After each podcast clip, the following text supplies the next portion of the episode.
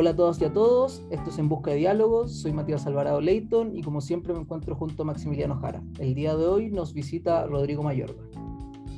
Rodrigo Mayorga es historiador y doctor en Antropología y Educación por la Universidad de Columbia. Ejerce investigación y docencia secundaria y universitaria en temas relacionados con la educación ciudadana, el proceso constituyente y la historia de la educación.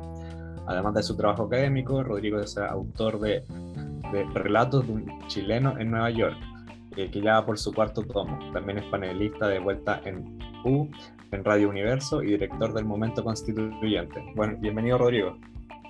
Hola Matías, hola Max, muchísimas gracias por la invitación el día de hoy. No, gracias a ti. Eh, Rodrigo, primero que todo, ¿cómo estás? Bien, estoy bien, estoy cansado, agotado diría yo, eh, como todo Chile, porque está muy intenso nuestra existencia país.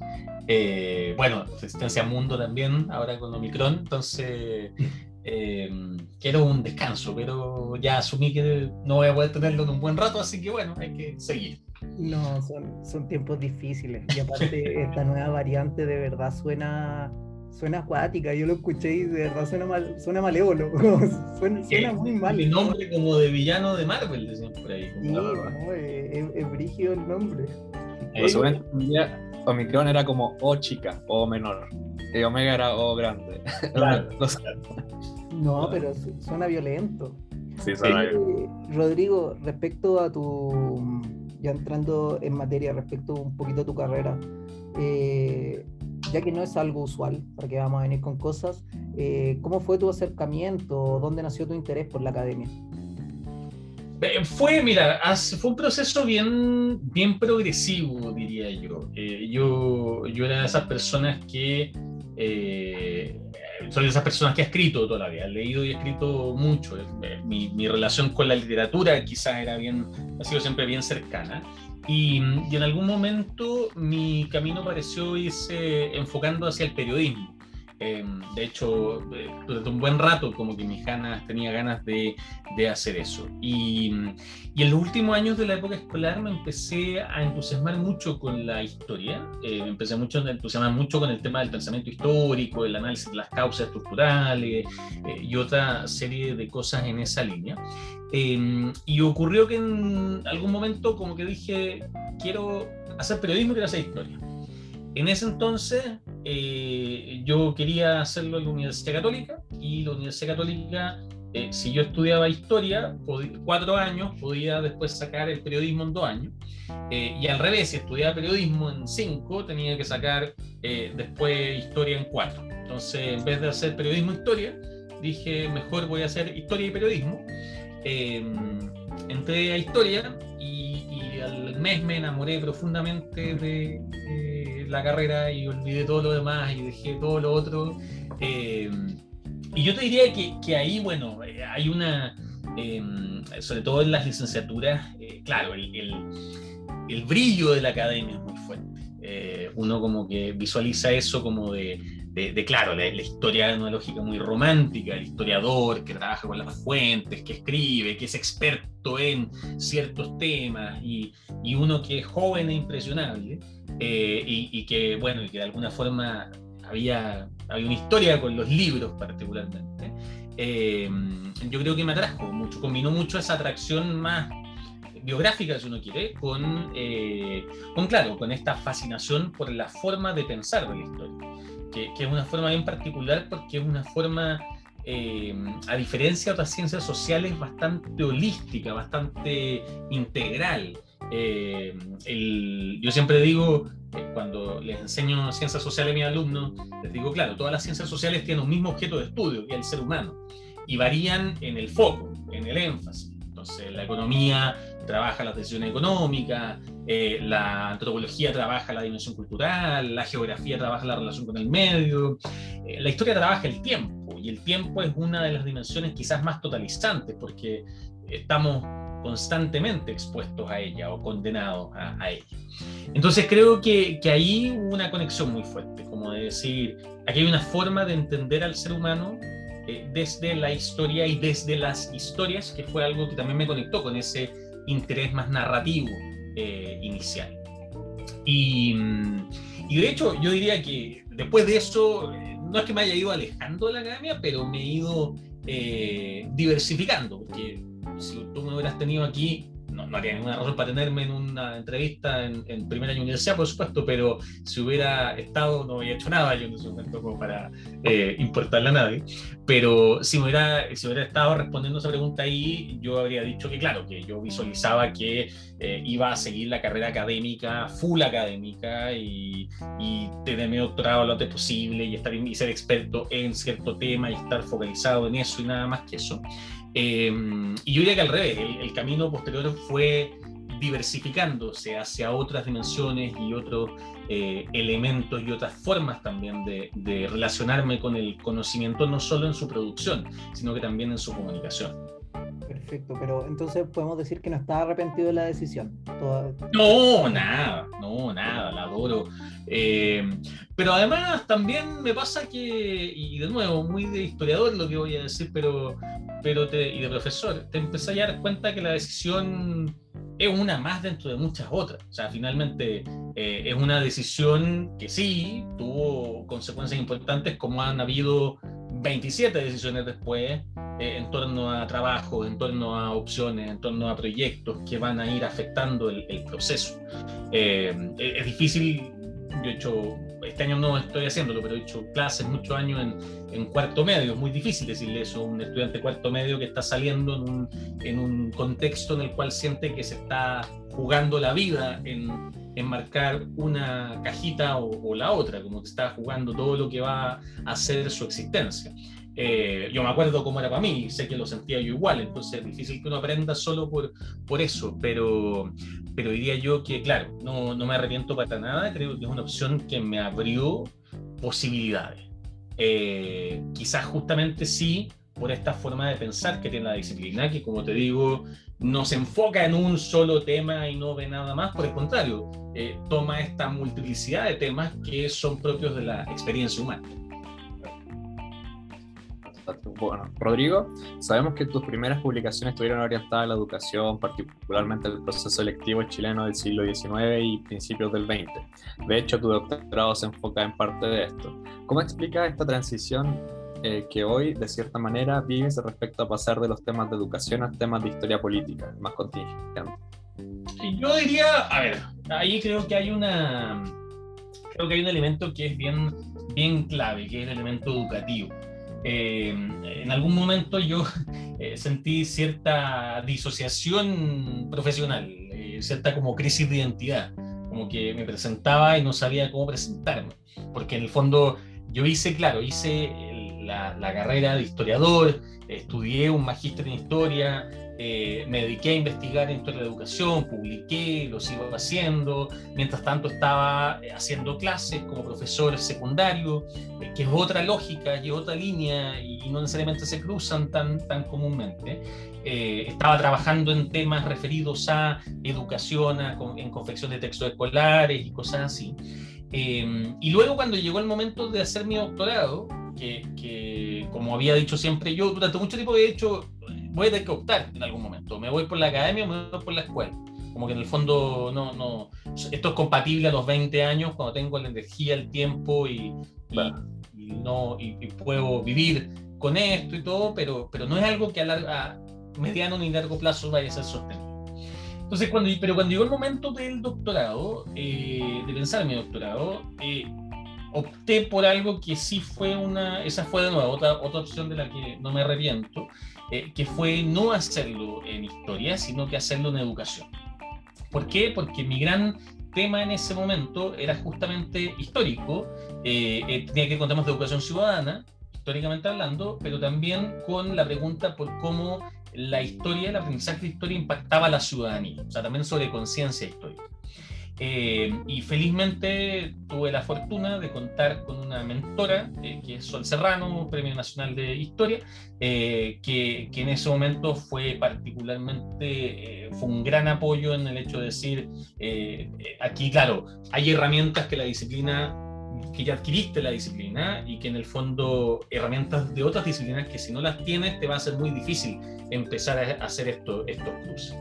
Eh, y, fue un poco y medio perdido, empecé a optar por esto de a dónde me voy, a dónde hago mi doctorado, sabía que quería hacer un doctorado en educación, en investigación en educación, no en currículum ni en, ni en, ni cosas más prácticas.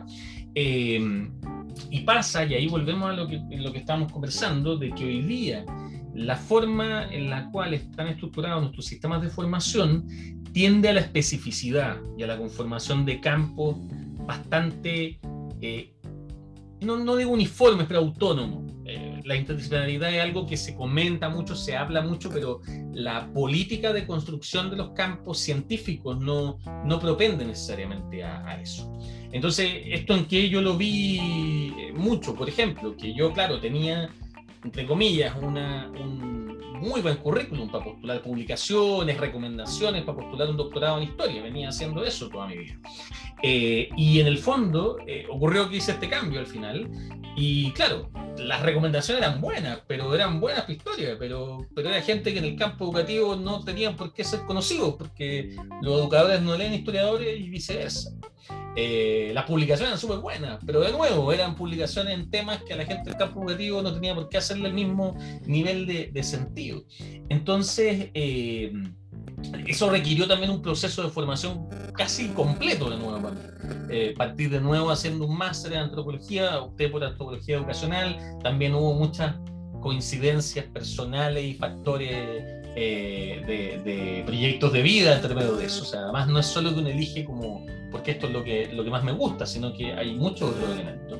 Eh, y en el fondo desarrollé este, este proceso de, de ¿cómo se llama?, de, formación doctoral, magíster primero, o un, segundo magíster en educación y luego la formación doctoral en antropología educacional. Eh, en el fondo como una manera de poder adquirir esas herramientas que me permitían complementar esos distintos elementos y esos distintos mundos. Eh, pensar, por ejemplo, cómo usamos la historia hoy día en el presente, que es algo, una pregunta para la cual el conocimiento del historiador ilumina mucho, por cierto, porque quien conoce la historia como, como producto mejor que el historiador, que es quien está construyendo ese conocimiento. Eh, y al mismo tiempo, eh, pero al mismo tiempo necesito herramientas que permitan eh, el diálogo con las personas del presente, el diálogo con mis sujetos o mis participantes. En el fondo necesito otro tipo de elementos que la historia, por cómo se ha desarrollado, no me va a permitir o no me va a entregar de la misma manera. Ahora, y esto para ir a la pregunta, voy llegando, pero solo para, para, para caerle directo. Eh, ahora, ¿cuál es, ¿cuál es el pro y el contra de esto? O el contra y el pro. El, contra es que en un mundo enormemente especializado, este tipo de perfiles diversificados eh, son apuestas. Porque en el fondo, si yo vuelvo a Chile, yo lo hice afuera, además en Estados Unidos, eh, si yo vuelvo a Chile y digo, voy a una, vuelvo a Chile con un doctorado en antropología educacional que me entregó una escuela de educación de las mejores del mundo, pero una escuela de educación en antropología de educación. Si me llevo eso a una escuela de historia, eh, un instituto de historia, me pueden decir, pucha, pero usted no tiene un doctorado en historia, así que no, no nos sirve. Si me llevo esto a una escuela de antropología, me pueden decir, pucha, pero su doctorado en antropología es de una escuela de educación, así que no nos sirve. Y si me llevo a una escuela de educación, me pueden decir, oiga, pero ¿sabe qué? Usted tiene un doctorado en educación, pero está trabajando estos temas de ciudadanía, conciencia histórica, como que nosotros no necesariamente nos importa eso en este momento. Entonces, ahí hay un riesgo. ¿Cuál es la apuesta? ¿Cuál es la apuesta ahí? La apuesta es que, eh, es que en cierto tipo de convergencias específicas, esos perfiles son mucho menos comunes. Entonces, por ejemplo, a mí me había pasado ya con este perfil académico secundario, académico y profesor, eh, que dentro del mundo de la producción de textos escolares me había dado cuenta que mi perfil era bastante eh, único, o no único, pero bastante menos común.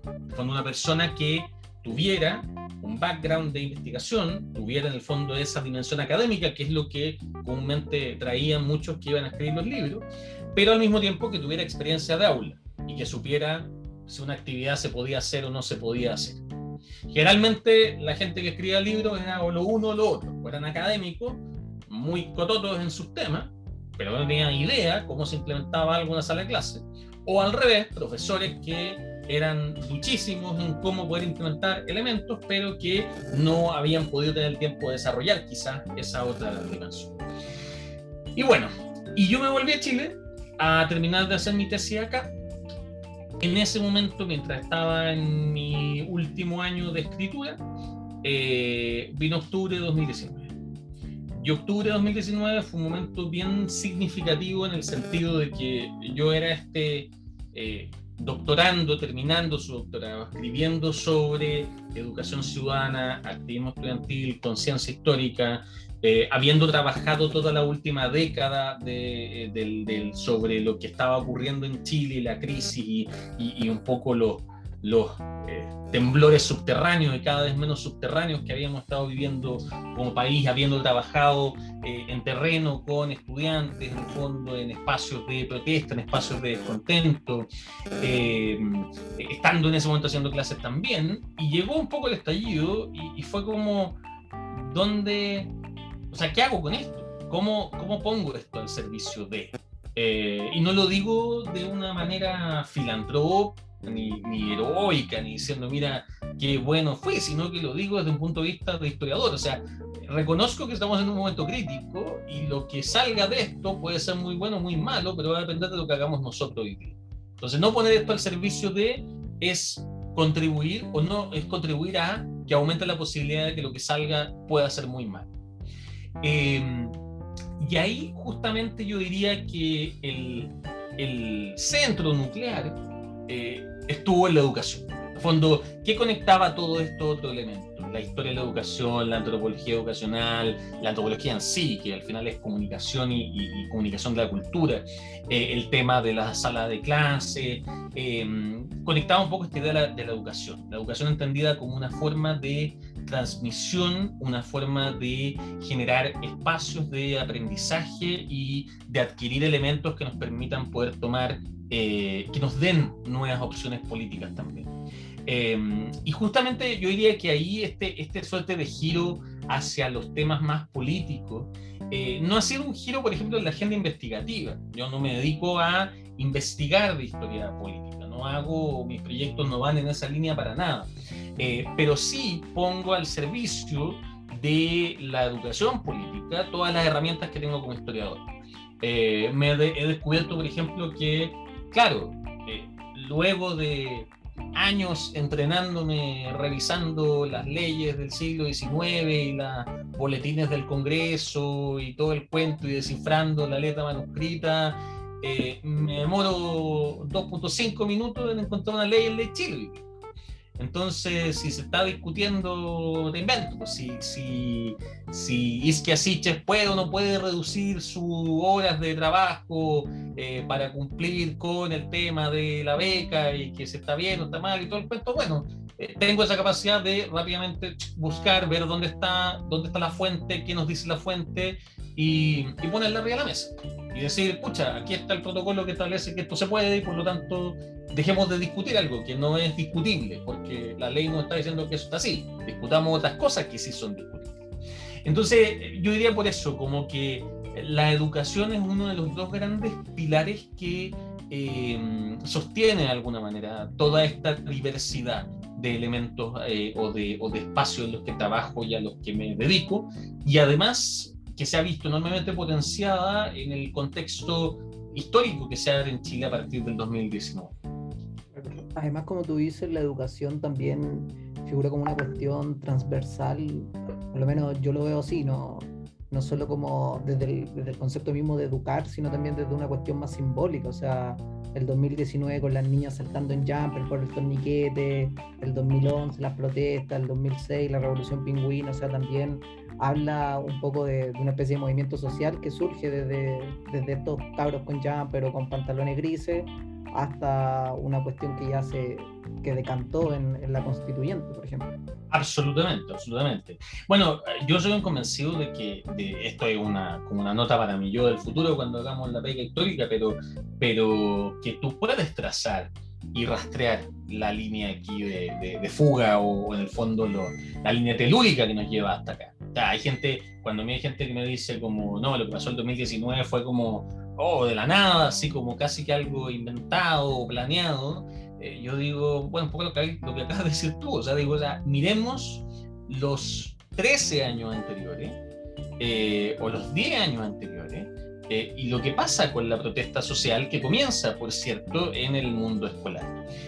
no es normal que un país pase una década con manifestaciones multitudinarias todos los meses.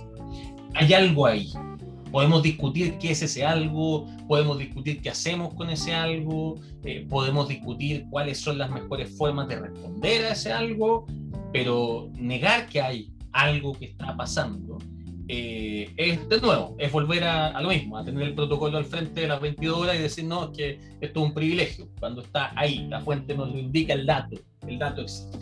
Entonces, e, efectivamente ahí tú puedes trazar eh, en el fondo esa dimensión política de la educación. Y ahí también creo que hay otra conexión entre lo educativo y lo, político, porque eh, si algo yo de alguna manera me he convencido o he podido descubrir, tanto en mi labor como historiador de la educación, como en mi labor como docente, como profesor secundario, es justamente que, que, nuestros espacios educacionales son espacios que han sido fuertemente despolitizados que ha habido una intencionalidad directa de despolitizar los espacios. Y no es lo mismo de que despartidizar, que está bien, está bien, pero eso no puede llegar, no puede usar el espacio para que decirle al estudiante, tú tienes que hacer esto, porque en el fondo eso es romper con la lógica democrática. Pero el miedo a la política, el miedo a la discusión, el miedo a la deliberación y al conflicto, que es una cosa muy propia de nuestra sociedad, particularmente después de la dictadura militar, durante y después de la dictadura militar, eh, y muy atendible además dado lo que ocurrió y, los mecanismos que se implementaron para lograr eso justamente. Eh, es un legado, es un legado que no es la tónica necesariamente de toda la historia de la educación en Chile, pero que uno como docente visualiza dentro de la sala y ve los efectos que tiene ve las oportunidades que cierra, ve los espacios que se pierden. Entonces, de nuevo, ahí hay una conexión, porque cuando, algo que la historia nos permite, porque si yo soy profe, me, me salgo, eh, no sé, pues salgo de la universidad en 2007, 2008 y entro a hacer clase, eh, y mi primera experiencia de clase en 2008, eh, en mi caso un poquito antes, en 2006, es lo que es nomás es normal, no tengo ni un punto de comparación, no tengo con qué comparar esto. A lo más con la que yo tuve de estudiante, que en mi caso fue en los 90, entonces tampoco es, eh, de nuevo, parece que siempre ha sido así. Tenemos un poquito a veces esa lógica que es muy evidente, muy normal de los seres humanos. Nos basamos en nuestra propia experiencia para juzgar qué es lo que ha sido y qué es normal y qué no lo es. Eh, la historia abre esa puerta a decir, ojo, esto no ha sido siempre así. Esto es así porque han habido acciones humanas concretas, decisiones humanas concretas, interacciones humanas concretas que nos han llevado hacia allá. Eso no es para decir que ese allá o eso que hoy día es malo o bueno. Simplemente es para decir que como seres humanos tenemos la posibilidad de cambiar eso, si así queremos, de modificarlo si nos parece que es necesario. Y ahí es donde entra la política. Eh, ahí es donde entra ese espacio de, de, libertad creadora. Eh, y, de alguna forma, eh, en ese espacio de la, de la, sala de clase, en ese contraste, si uno quiere, entre la sala de clase en la que yo estaba haciendo clases con la sala de clase que yo estaba investigando en las fuentes del pasado, se encuentra esa posibilidad. Y se encuentra ese elemento que me convence y me convence hasta el día de hoy, pero y eso también es una constante, eh, en, en, en, la importante dimensión política que tiene la educación.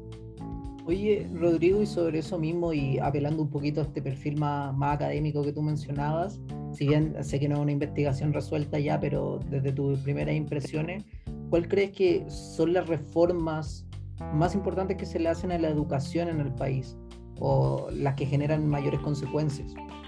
¿En la historia de Chile o recientemente? En la historia, no, en la historia del siglo XX, para, colocarlo en un... Mira, yo, yo creo que uno, uno puede mirar, de hecho yo estoy también medio convencido, esto lo trabajamos con, con Sol Serrano, con Francisca Rengifo, con Macarena Ponce, en, en, una colección que se llama Historia de la Educación en Chile, que va por el tercer tomo, nos falta, la, el, falta todavía el, el último. Pero, pero yo creo que uno puede marcar quizás la, la, la historia de la educación por las grandes reformas educativas, eh, que son fundamentalmente, yo te diría que son cuatro. Eh, una primera reforma a fines del siglo XIX, o sea, el sistema educativo en el fondo se crea, se constituye la década de 1840, más o menos. Se crea el ministerio, se crea la escuela de preceptores, la Universidad de Chile, y, y funciona con una lógica muy de la escuela civilizadora.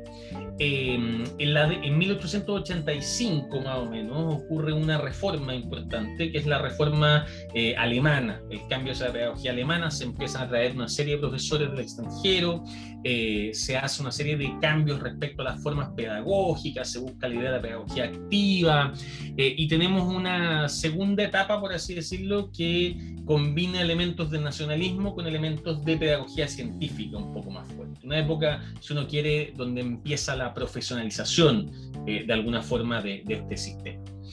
La siguiente reforma educativa importante viene en 1928-1929, durante el gobierno de Ibáñez, y es una reforma que, eh, si bien va a terminar siendo reprimida por Ibáñez, porque la considera demasiado democratizante, eh, tiene un poco esa lógica de fondo. La lógica de la escuela no como un organismo autónomo, sino que como un organismo conectado con la comunidad, como un organismo o una institución creada para el desarrollo de la democracia y del bienestar, eh, abierta hacia la comunidad, y eso también tiene efecto en la pedagogía, tiene efecto de nuevo en la politización, eh, es, la, es el periodo, de hecho, en el que aparece el consejo de curso, el periodo en el que aparece eh, que toman fuerza los centros de estudiantes, en, esa, en esa línea. Y después, la siguiente gran reforma educativa habría sido, y explico por qué digo habría sido, la de 1964-65 con Eduardo Frey, eh, que un poco profundiza algunos elementos de esta reforma anterior. Pero en realidad no termina siendo tan relevante en la historia porque sabemos que siete, perdón, nueve años después ven el golpe y ahí tenemos algunos cambios súper relevantes. Eh, y en ese sentido yo diría que la siguiente reforma educativa fundamental es la que ocurre a inicios de la década del 80, que es la reforma neoliberal propiamente tal. Una reforma que instala la lógica de la competencia como el principio fundamental a nivel de las escuelas, a nivel de las personas, una reforma que busca establecer la despolitización como un principio también fundamental y el reemplazo por la lógica, de nuevo, individualista más propia del funcionamiento del mercado, eh, que establece los sistemas de información como una manera de que eh, los consumidores puedan saber mejor quién lo está haciendo mejor, qué es lo que termina siendo el CIMSE y las pruebas estandarizadas. Y en esa lógica hemos vivido, al menos en esa lógica, eh, yo diría que eh, me crié yo y, eduqué y estuve yo educando mucho tiempo en ese tipo de, de escuela, hasta yo me atrevería a decir la reforma del gobierno de Michel Bachelet, que es la reforma del 2017, 2016-2017.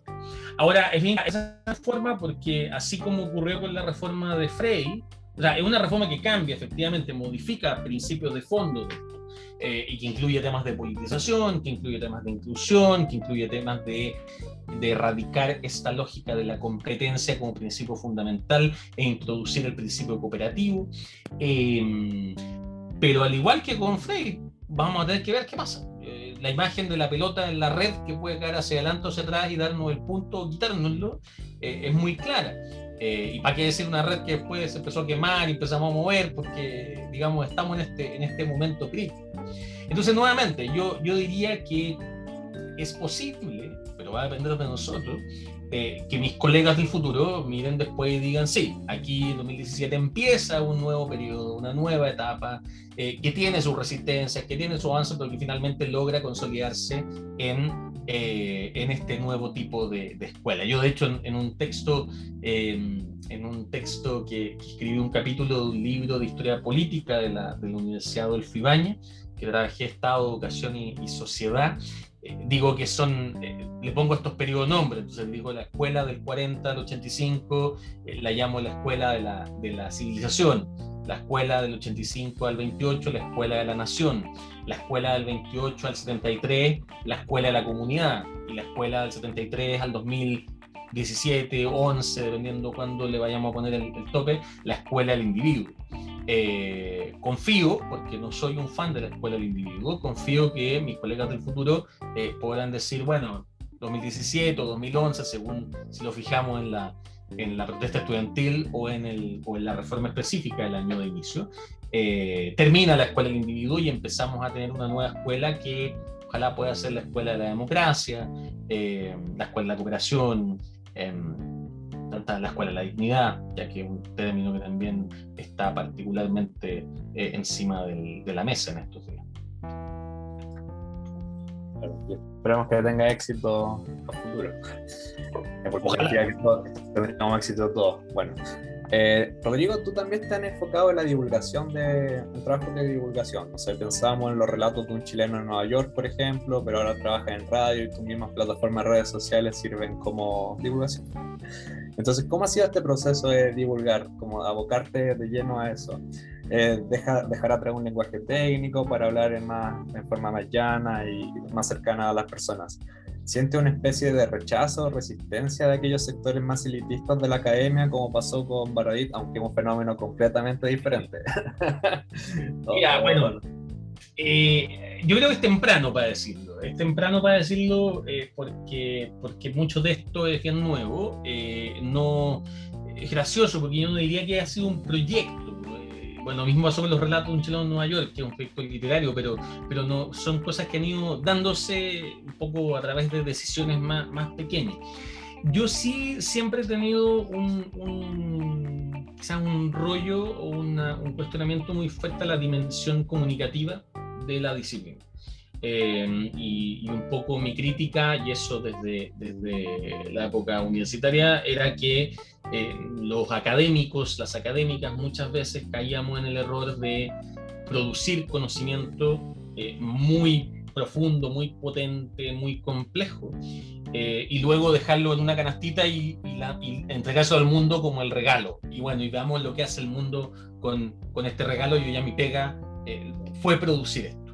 Eh, y tiene que ver también con esto crítica a la hiperespecialización, como en el fondo que la gente tiene que hacer una sola cosa, la mejor que puede hacer, y por lo tanto que no se enfoquen en hacer otras cosas que no están bien.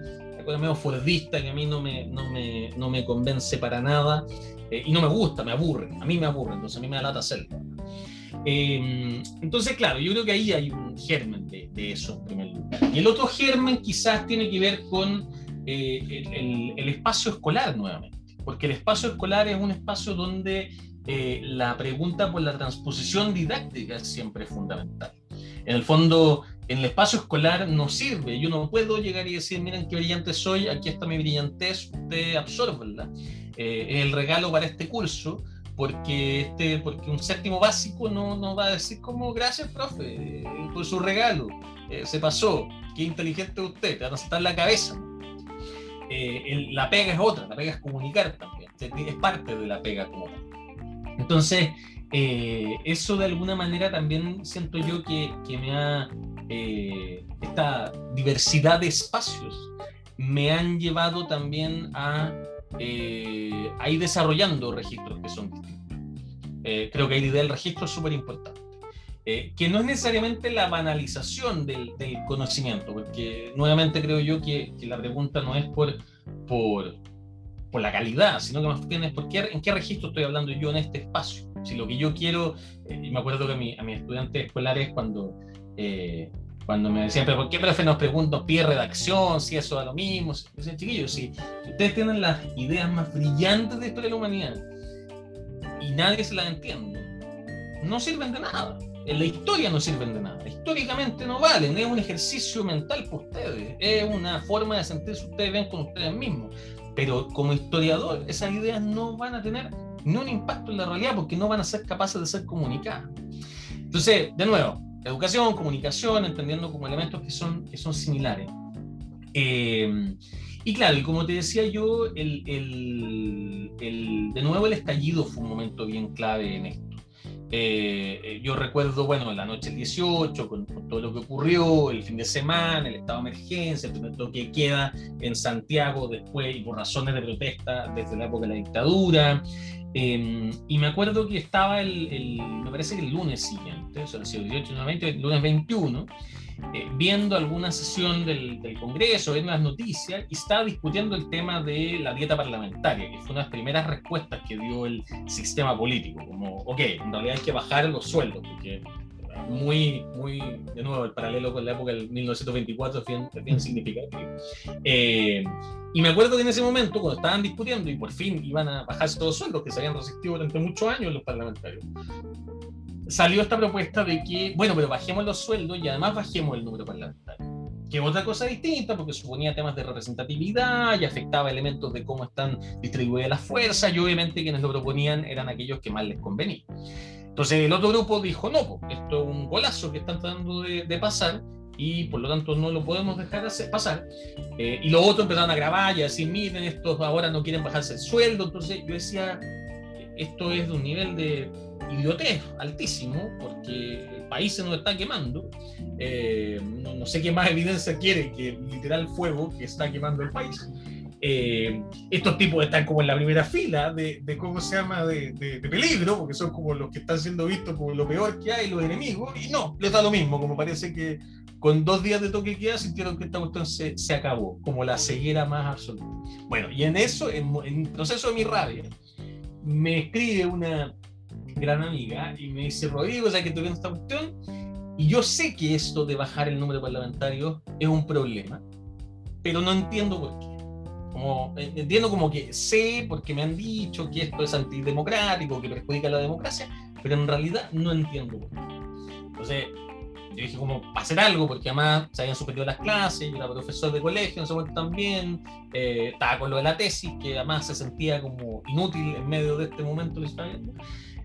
Le expliqué, empecé a explicar con un audio, y después dije, en realidad esta explicación no está mala, y si la gente supiera eso, en el fondo, primero que nada, no no se, no se enardecería más todavía con los otros que están mintiendo y diciendo, miren, ellos no quieren bajarse el sueldo. Entonces, es una cuestión a Instagram y la subí.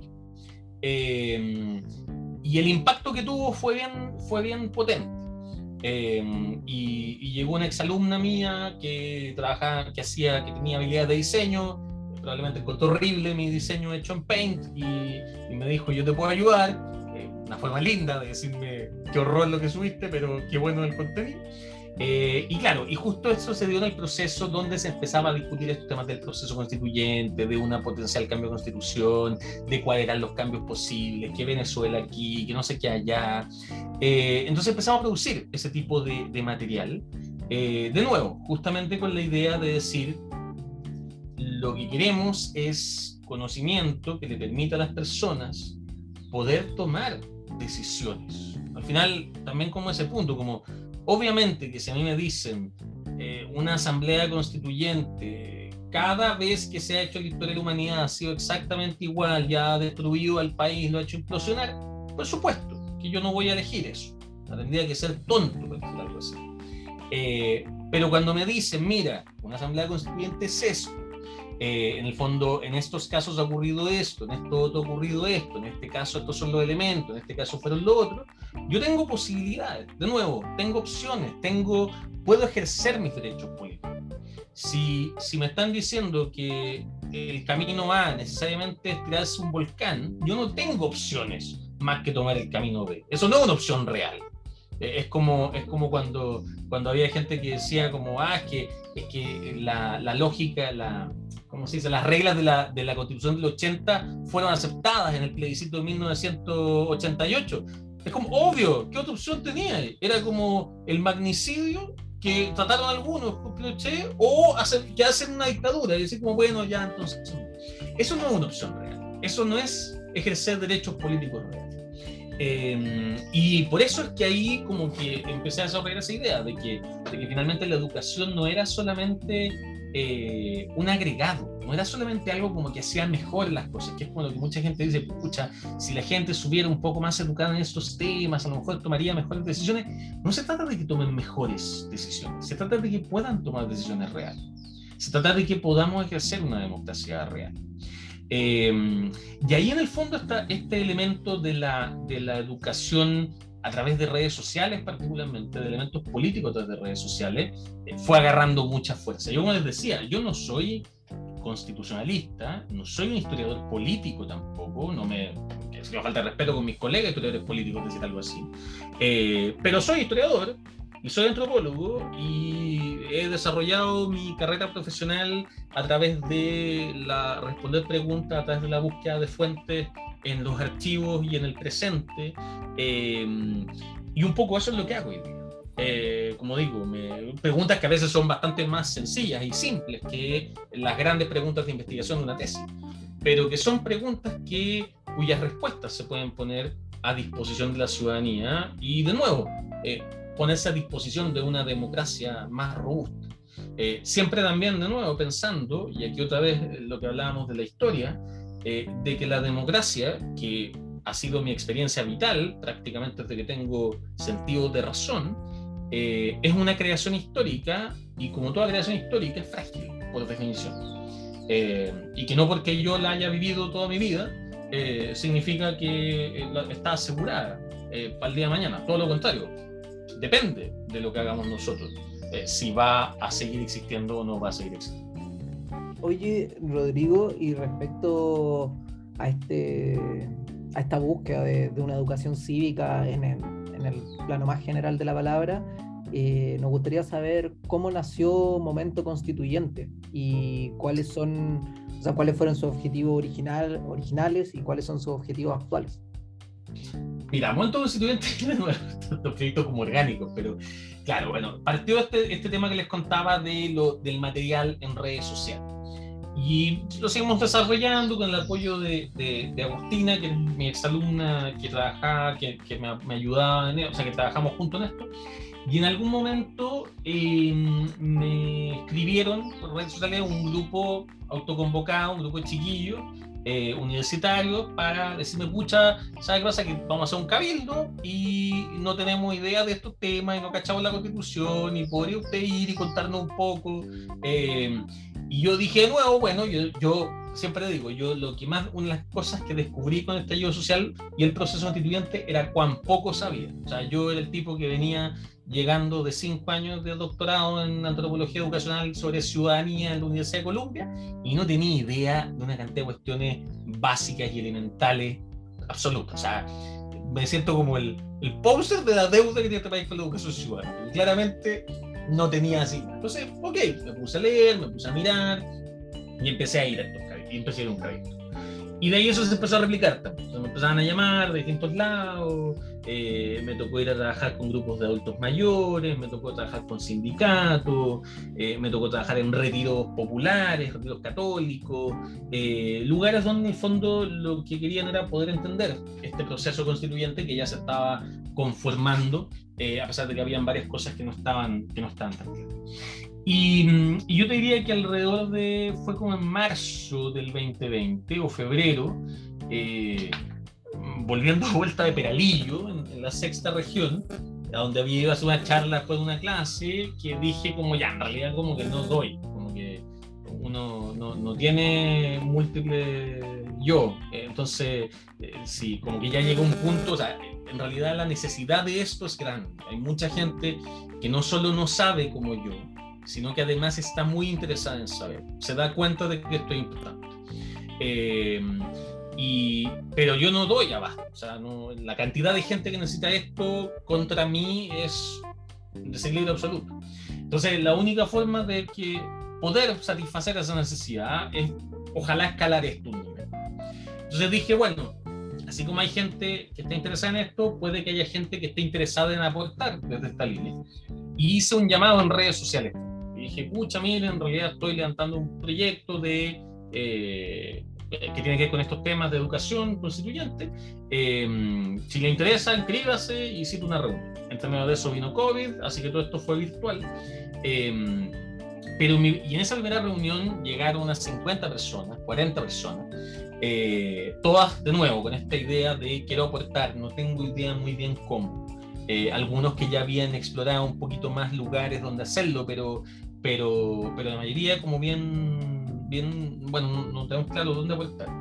Y mi plan inicial era armar una especie de Excel compartido, es una especie de grupo donde pudiéramos como trabajar en equipo y que así como era yo, que era guionista y tenía una diseñadora, hubieran otros pares de guionistas y diseñadores para ir desarrollando más material, eh, yo entregar el material que había hecho para, de mis charlas para que otros y explicarlas para que otros las puedan replicar y así sucesivamente.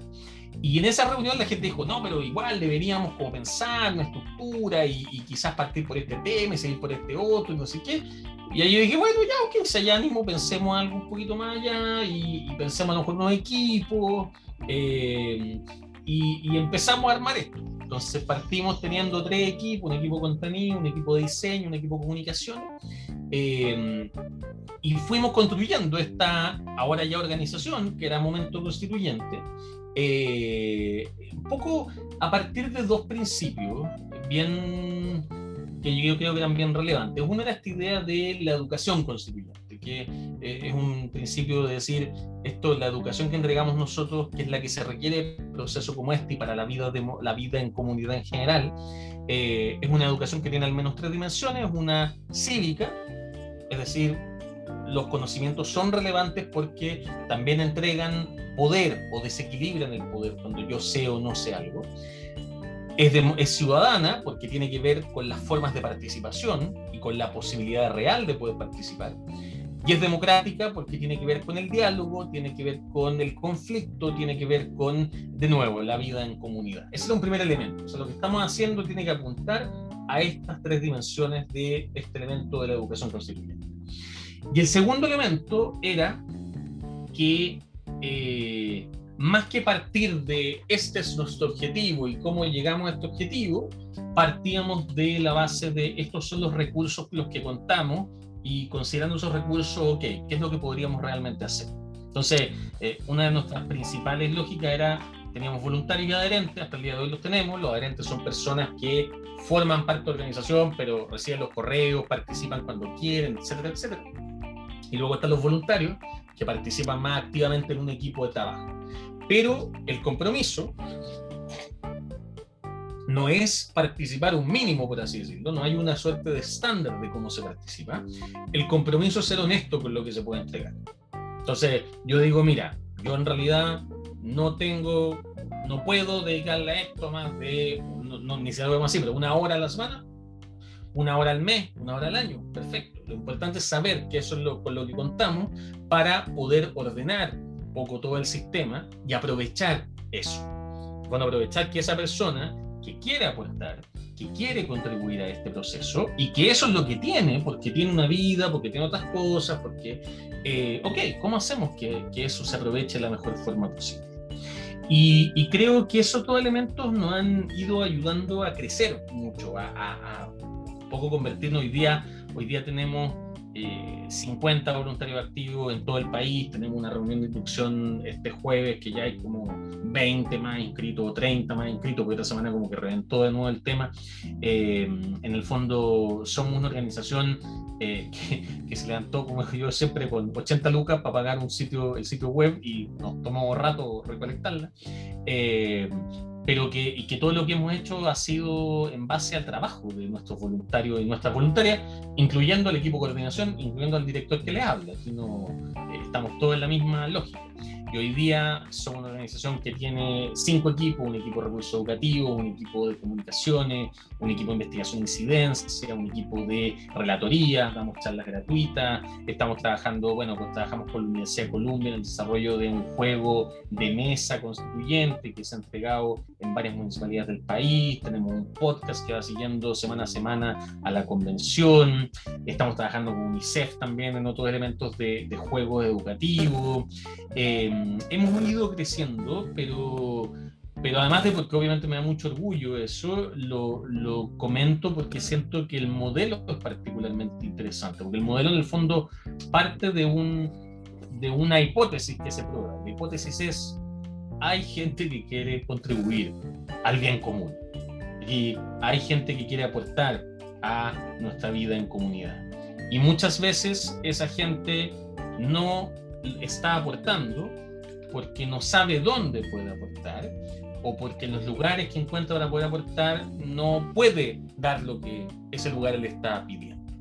Y aquí esto funciona un poquito al revés. Es decir, eh, aquí tomamos lo que la gente puede dar, lo que cada quien puede dar, para luego definir cuánto nos permite avanzar eso. También porque en el fondo, de nuevo, es algo muy histórico. Eh, yo les digo siempre a, a, los voluntarios, como mi, mi, rol o mi pega como, como director, es que, por ejemplo, si se levantan proyectos desde los equipos, eh, yo tengo que ver primero si tenemos la capacidad de implementar ese proyecto o no. Segundo, si no tenemos la capacidad, tengo que ver si es que hay alguna forma en que podamos incorporar la capacidad para hacerlo. Más gente o alguna alianza, lo que sea. Y tercero, si es que no tenemos la capacidad y no la podemos incorporar, entonces son quienes tienen que dejar el proyecto en una carpetita hasta que lo podamos hacer. Eh, porque la otra opción no existe. No existe la opción de que, de que vamos a hacer algo que no podemos hacer realmente. Eh, otro mal de la política también. La falta del, de, no el pragmatismo, pero el materialismo, si uno quiere, como el, el sentido filosófico. Como estas son las condiciones concretas que estamos viviendo en este momento histórico. ¿Cuáles son las decisiones que tenemos que tomar para avanzar hacia esos lugares a los que queremos llegar? Pero no diciendo que esto lo vamos a lograr ahora si es que realmente no tenemos esa, esa opción. Entonces, ahí estamos hoy día. Y hoy día, claro, ya estamos constituidos como una fundación, eh, estamos dentro del ecosistema de las organizaciones que trabajan en temas de educación y en temas de, de cómo se llama, de participación ciudadana.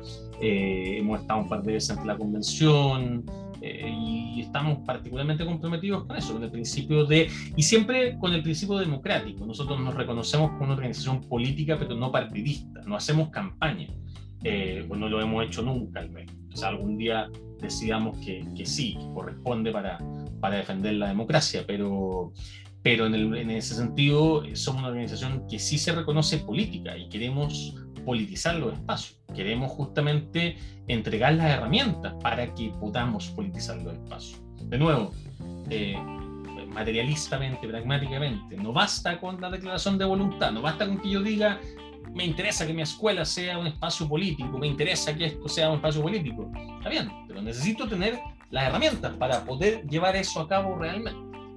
Un espacio no se vuelve político porque a mí se me ocurrió que se volvió político hay un acto, hay una acción histórica ahí que lo va haciendo político también. Así como hay y han habido, y durante muchas décadas, acciones históricas que lo pueden despolitizar.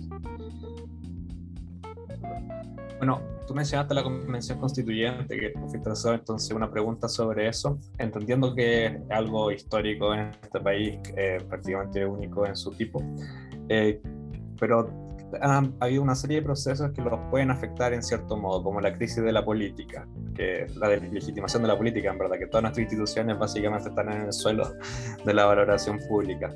También pues, existe lo que algunos han llamado una falta de experiencia política de parte de los mismos convencionales, como el caso de Rojas Pade, y, y una crisis en general también con otras cosas que no están de la convención, pero que lo afectan indirectamente, como el caso de Karina Oliva con las boletas abultadas. Entonces queríamos saber cuál es tu opinión al, respecto. ¿Cómo crees, crees que la convención eh, sucumbirá ante esta crisis de representatividad o, o, se logrará sobreponer en el largo plazo, entendiendo que es un proceso de más de un año? es que yo creo que la crisis de representatividad y la crisis política, más que, más que ser efecto, es causa. O sea, en el fondo, eh, de nuevo, yo lo miro históricamente. Yo creo que la crisis política precedió a la, a la convención. La ah, crisis, la crisis política es lo que estamos viviendo. En el fondo, eh, el estallido social es la manifestación final de un proceso de ruptura de un orden como si uno quiere lo fue en su momento la, la, la crisis del ruido sable en 1924 o la crisis 24-25. Hay un orden que se venía trizando hace mucho rato eh, y que hoy día es muy ciego. Por eso yo digo, como la gente, eh, cuando uno recuerda esta idea del oasis de Latinoamérica, están los datos ahí, está la, la, la evidencia. O sea, era un país que estaba tensionado, un país donde grandes gran parte de la población estaba cuestionando el orden de fondo de un país con una donde la, esa misma legitimidad de muchos actores era una legitimidad que propiamente tal no existía, sino que se mantenía producto de sistemas que les permitían mantener ese poder, les mantenían mantener esas posiciones. Entonces, en el fondo, eh, la crisis es previa. y ahí la pregunta, creo yo, es más bien eh, cómo visualizamos a la convención o a otras eh, respuestas políticas como respuesta a esa crisis. Eh, hay gente que a mí me, preguntaba mucho, me acuerdo, en esos primeros, en esos primeros días del proceso constituyente, cuando yo explicaba los pasos y la etapa, pero todo esto, la experiencia, y me decía, eh, pero pucha, que a mí me encantaría votar a prueba o, a mí me encantaría que, que un proceso constituyente, pero lo que pasa es que la gente, eh, la gente no sabe de educación, no tiene educación ciudadana, eh, no están educadas ciudadanamente y así no va a funcionar. Entonces yo decía de nuevo, pero está bien, estoy de acuerdo contigo. Chile tiene una deuda de educación ciudadana importantísima, o sea, histórica, enorme, claramente. Pero el momento histórico, la crisis la estamos viviendo igual. Entonces la pregunta no es si vamos a vivirla o no vamos a vivirla. Eso ya, ya, ya lo estamos viviendo. La pregunta es, dado que la estamos viviendo y tenemos una deuda con la educación ciudadana así de fuerte, ¿qué crees que hacemos para enfrentar la crisis sabiendo que ese es un factor dentro del el conjunto que estamos enfrentando? Entonces, con respecto al caso de la convención, yo diría que pasa algo similar. La crisis de la representatividad política existe en Chile. Es clara y es evidente. Y cuando uno mira las últimas elecciones, cuando uno mira los resultados de Franco Parisi, cuando uno mira los resultados de los independientes de la elección de convencionales, que fueron mucho más a la izquierda, pero porque no habían independientes también a la derecha. Eh, cuando uno mira el, el, gran apoyo que logró considerar la prueba en contraste con apoyos de, eh, de otro tipo de elecciones de políticas formales. Eh, hay mucha evidencia de que hay una crisis de representatividad muy fuerte, hay una ruptura y es de alguna forma evidente si es que compramos la tesis de que aquí hay un orden que se terminó por derrumbar. O sea, si el orden se derrumbó, por supuesto, porque voy a confiar en las instituciones de ese orden que se derrumbó, en los representantes de ese orden que se derrumbó. Entonces, pero el problema es que hay que construir un orden nuevo. El problema es que los órdenes se derrumban mucho más rápido de lo que uno puede construirlos de nuevo. Eh, y ahí entonces viene la pregunta, dado que, dado que hay una crisis de representatividad, dado que hasta el momento la convención constituyente ha sido la única respuesta o salida política real que alguien ha logrado proponer. Porque honestamente nadie más ha logrado proponer una salida política real. Las únicas otras dos salidas eran, uno, insistir hasta que Piñera renunciara, lo que no tenía tampoco ni una propuesta en sí, como ya, y después qué. Y la otra era, volvamos a lo mismo, hagamos como que aquí no ha pasado nada y que seguimos en un sistema que funciona perfecto porque si éramos uno así. La convención ha sido la única respuesta política. Y dado que ha sido la única, y dado que esa respuesta política se asienta sobre, eh, ¿cómo se llama? La, sobre esta crisis de representatividad, ¿qué crees que hacemos para que, enfrentando a eso, pueda ser exitoso? O sea, ahí, por ejemplo, hay elementos que competen a distintos actores. Uno, evidentemente, cosas como las de Rojas Fade son cosas que perjudican absolutamente esto, porque lo lógico que generan es decir, pucha, en realidad es eh, lo que está pasando, en realidad es lo mismo de siempre, estas personas no son una propuesta nueva, son representantes del orden antiguo y por lo tanto no funciona. Y lo que salga de ahí no es legítimo y no sirve para construir. Entonces, en ese tipo de casos, hay que ser crítico, hay que ser claro, hay que plantear que eso no se puede hacer. Hay que plantear que eso no puede caber dentro de esta lógica. Y esa crítica no puede venir solo de aquellos que critican la convención, tiene que venir de aquellos que defendemos la convención y tiene que venir de aquellos que forman parte de la convención.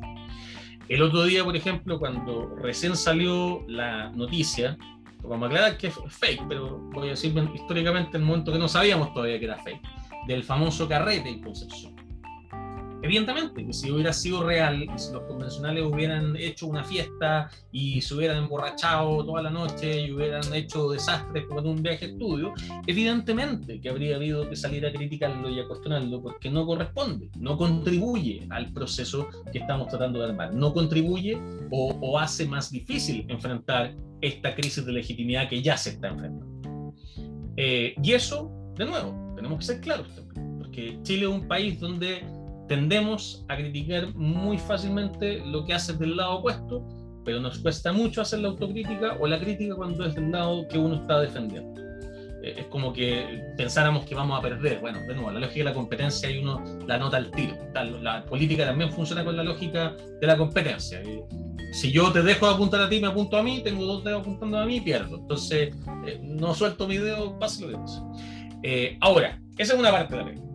Pero obviamente otra parte de la pega tiene que ver con eh, lo que terminó siendo esa noticia, que fue un fake, una fake news, una noticia falsa, un, construida a partir de un tweet, y ahí con la misma fuerza también hay, y con más también en algunos casos, hay que dar la pelea contra eso.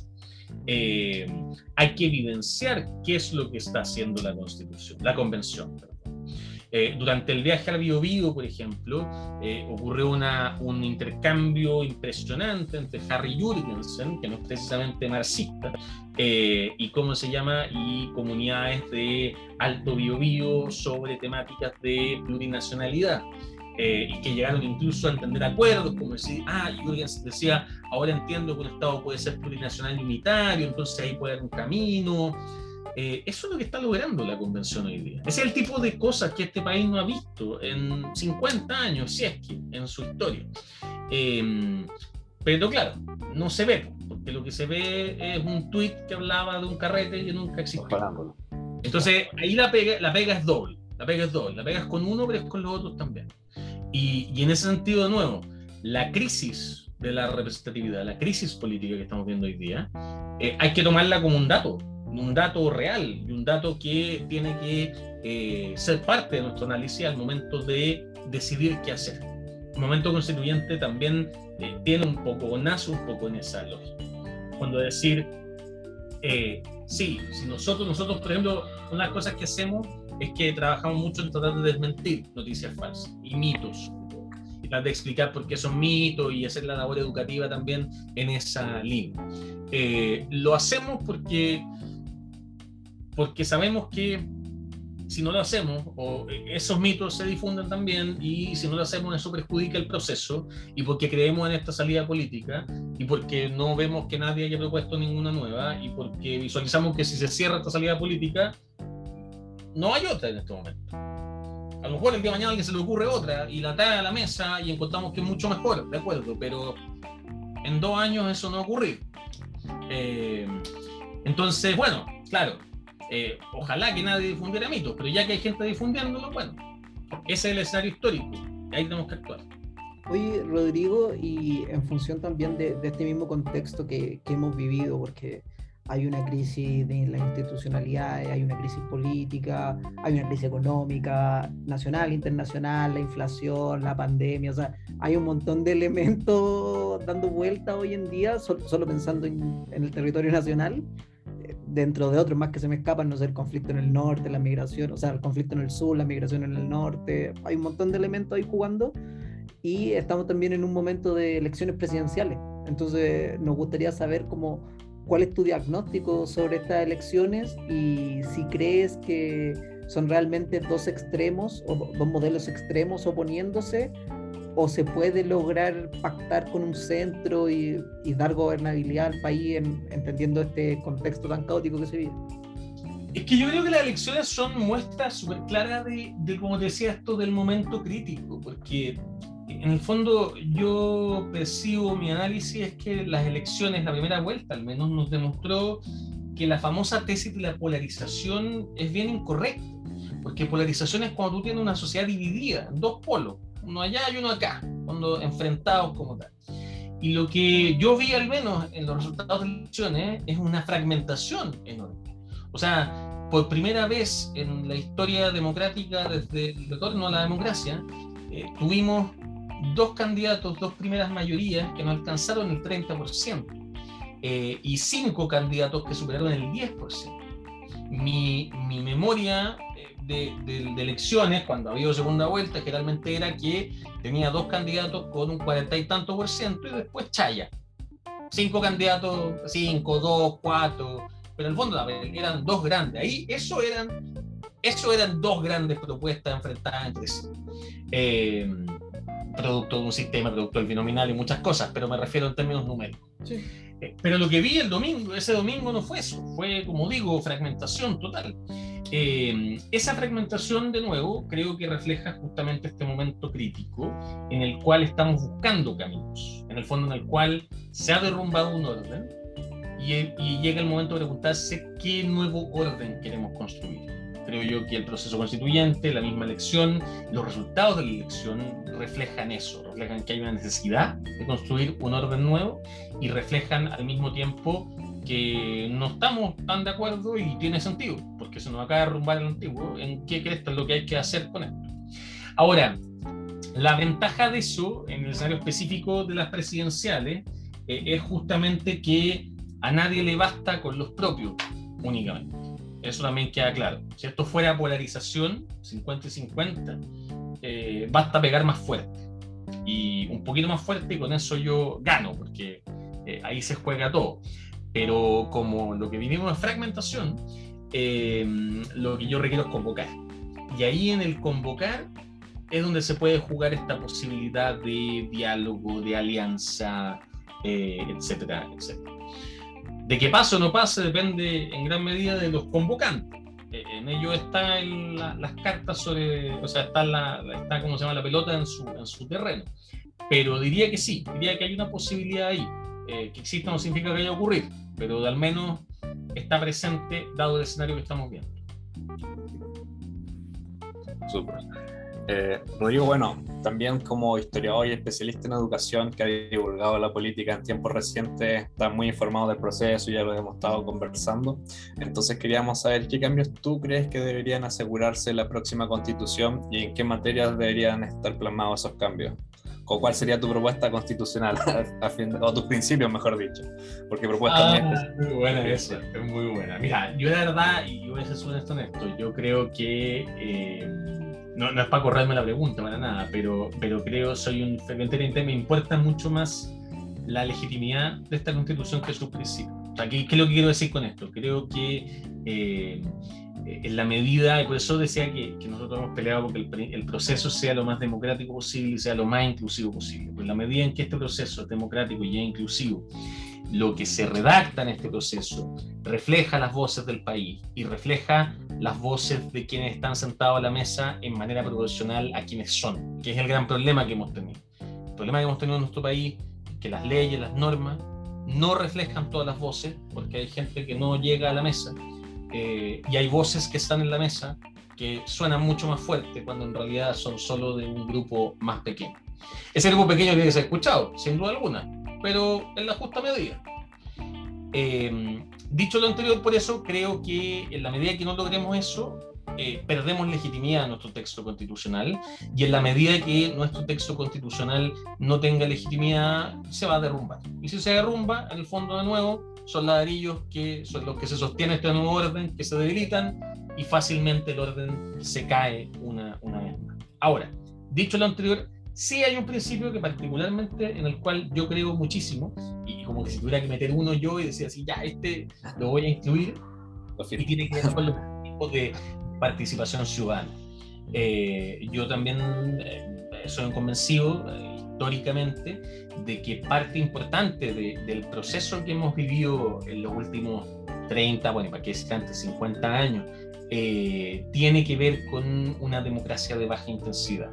Eh, una democracia en el fondo donde la única forma de participación política es el voto. Eh, y por lo tanto, al ser el voto la única forma de participación política, y además existen mecanismos como el sistema binominal que hacían que importaba no mucho el voto, porque el resultado era más o menos siempre el mismo, eh, eventualmente te deja dos opciones. Eh, si yo estoy jugando un juego que, en el cual da lo mismo lo que haga, porque el resultado va a ser siempre el mismo, da lo mismo, tiro el dado, y sale 5, y avanzo 1, y de nuevo sale 4, avanzo 1, y así sucesivamente, va a pasar una de dos cosas.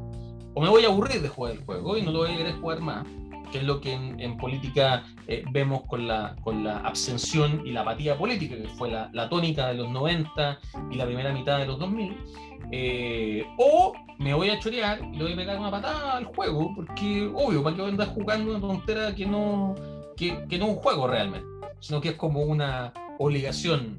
Eh, y yo creo que finalmente también el proceso que uno va viendo en Chile tiene que ver con eso, tiene que ver con un sistema que no da salida a la participación ciudadana. No es casualidad que los primeros, ustedes lo decían hace un rato, que los primeros que salen a protestar, que salen a marchar, que salen a cuestionar, a quejarse, sean los estudiantes secundarios, que son aquellos que no tienen ni siquiera el voto. Está dentro de lo poco que había, ellos ni siquiera tenían eso. No había ni un espacio para poder manifestar, para poder plantear su posición, para poder incidir en el camino de la propia comunidad política. Eh, y de nuevo, si no hay espacio, te quedan pocas opciones. O te desconectáis o tratáis de hacer el espacio. Ahora, ¿qué es lo que pasa? Que si uno tuviera un sistema donde, pongámoslo acá, por un lado, en el continuo de la participación, a un extremo está el voto, la forma más formal de todas, y al otro extremo está la protesta callejera, la forma más informal de todas, eh, hay un montón de sistemas intermedios. Hay sistemas que tienen, de hecho, la convención está incluyendo muchos de ellos en su forma de trabajo están espacios de cabildo, están espacios de autoconvocado, están iniciativas populares de ley que existen en otros países también, están referendos, eh, hay países que, o estados en Estados Unidos donde muchos de los grandes temas legales se eh, votan también en las elecciones mismas. No estoy diciendo que uno de esos sea lo mejor, pero creo que nuestra, nuestra constitución debiera incluir, debiera incluir un no sé si un capítulo, pero un artículo, una serie de artículos o un subcapítulo robusto de mecanismos de participación ciudadana. Porque en el fondo esos mecanismos son los que permiten finalmente eh, que la olla a presión, cuando haya, porque siempre va a haber, pueda ir soltando esa presión. Y no lo que hemos visto que ocurre en Chile, que es tirarse encima a taparla eh, y hacer como y cantar para que parezca que no está sonando eh, porque al final revienta. Y, yo creo que eso es un elemento respecto al estallido que tenemos que ser súper claros también, eh, que no, es no romantizarlo. O sea, uno puede mirar el estallido social e históricamente decir, sí, claro, el estallido es el evento que conduce a muchos de estos cambios. Sin duda alguna, pero el estallido fue muy costoso. Y cuando digo costoso no hablo en términos económicos, hablo en términos humanos. Hay gente que sus derechos humanos fueron violados, hay gente que eh, sufrió violencia, hay gente que perdió ojos, hay gente que murió, hay gente que perdió bienes también, hay gente que se vio maltratada también. En el fondo el costo de un proceso así es súper alto. Eh, el costo de patear el juego, uno puede entender, obvio, pero necesitamos crear sistemas para que esa no sea la única salida que termina quedando. Porque si no, nos pasamos de tonto y no aprendimos nada. Además, como tú bien dices, eh, entendiendo lo, importante de la educación en, esta entrevista, la educación cívica formalmente en el currículum va a tomar un tiempo eh, en que veamos sus resultados. En cambio, dar estas instancias de participación, para bien o para mal, va a generar esa experiencia en, en la población, en un pueblo. Entonces, creo que sí son necesarias. Y ahora llegamos a la última pregunta, Rodrigo, que ya es una pregunta clásica del podcast, eh, es más de, reflexión, pero tú, tú dinos cómo te gustaría ser recordado. ¿Cómo me gustaría ser recordado? Eh, hay una palabra que, me gusta mucho que tiene que ver con la inspiración. Eh, la, la, he pensado mucho como desde un punto de vista educativo. Creo que que hay muchas personas que a mí me han enseñado mucho en la vida. Hay muchas personas que me han comunicado mucho, que me han transmitido muchos conocimientos, habilidades, eh, distintos elementos. Eh, pero creo que son pocas las personas que a uno lo inspiran. Y, pienso inspirar como en su etimología, como que, como que uno eh, recibiera un soplo de algo.